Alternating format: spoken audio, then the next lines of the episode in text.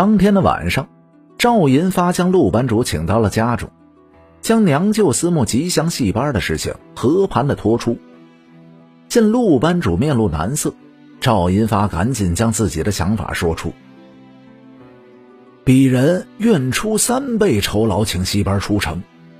其余的事情自不必班主费心，请副班主代替班主带戏班赶赴临县即可。”话已至此，陆班主也就没什么话可说了。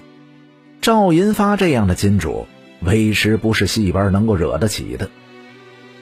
陆班主回到了家中，将自己正在练功的儿子陆念祖叫到了内室，嘱咐了一番，告诉他明天戏班要出城唱戏，让他不要跟着去。这陆念祖还是个十七岁的孩子，巴不得跟着戏班出去瞧瞧热闹。可爹竟然是不许他去，一时之间难免有些闷闷不乐。陆班主看到儿子那副不高兴的样子，立马一扫平时的和善样，横起眉毛，竖起了眼，将儿子训斥了一顿。然后发觉自己失态，又赶紧和颜悦色的拉着儿子说道：“爹，这都是为了你好。”第二天，戏班是整装待发。可戏班里那个打鼓的突然是上吐下泻，小脸煞白。陆班主沉着脸寻思了一会儿，这个戏班里除了这个打鼓的，就只有陆念祖会打鼓。万般无奈，他只好叫过来陆念祖，要他跟着戏班同去。船行驶在水上，那个陆念祖是万般的得意，幸亏他机灵，在打鼓的师兄的早餐里下了泻药。否则，他哪有机会跟着戏班出来瞧热闹呀？待等戏班唱完了之后，副班主按照掌柜所说的，谢过了主家之后，赶紧收拾东西，吆喝戏班上船。这一天是风和日丽，河上是波光粼粼，大家又都是刚干完了活，好不容易放松下来，这一时之间好不惬意。尤其这个陆念祖在船上是穿来跳去。船行至了河中心，不知为何，忽然是颠簸了起来。众人也未在意，可这船越颠簸越厉害，突然是向左倾去。众人一阵的惊呼，赶紧抓住了船帮。只有那个陆念祖正在船上是手舞足蹈，他躲闪不及，落入了水中。船工赶紧停了船，船上会水的师兄赶紧跳了下去，一通忙活之后。却是一无所获，众人无奈，只好先行的回城。陆班主得知了这个消息，就像得了失心疯一般，立刻找了全城最好的船员下河去找。可那陆念祖的尸首竟然就像蒸发了一般。陆念祖溺水的消息传遍了全城，全城的百姓都说是老天没有眼睛，夺了宅心仁厚的陆班主的独子。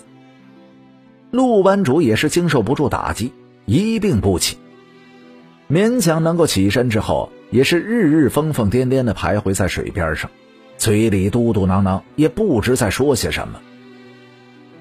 有好事的人端坐在水边细听陆班主的说话，本来只是好奇，却是发现了一个惊天的秘密。原来这四十多年前，吉祥戏班落水，竟不是一件意外。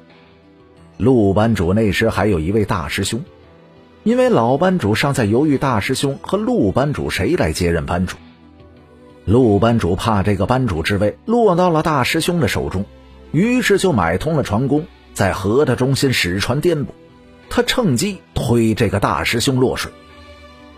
恰好那天的天气恶劣，船工把握不准，竟是翻了船，害得一船人都是丧了命。那个船工恶有恶报，也是当场毙命。后来的事情大家都知道，陆班主如愿接了班主之任，把戏班是发扬光大，装出了一副仁慈的面孔，嘴上说是伤心过度，再不愿意乘船出城，实则就是做贼心虚。自从那个陆念祖落水之后，下游的百姓也是发现了一件怪事自从那吉祥戏班落水之后，每逢阴雨天人们便可以隐隐约约地听到水上有吹拉弹唱之声。戏班子里那些行当是样样俱全，唯独缺鼓。可自从陆念祖落水之后，再逢阴雨天水上的吹拉弹唱之声里居然是有了鼓声。人们都说陆念祖是被那个戏班的冤魂索了命。再到阴雨天气，竟真有不少的好事者不顾泥泞，结帮搭伙的前往下游去听。回来之后也是言之凿凿，一时之间满城哗然，人们纷纷是感慨。居然看不出仁慈的陆班主，竟然是个人面兽心之辈。好在是老天有眼，撕破了他的面具。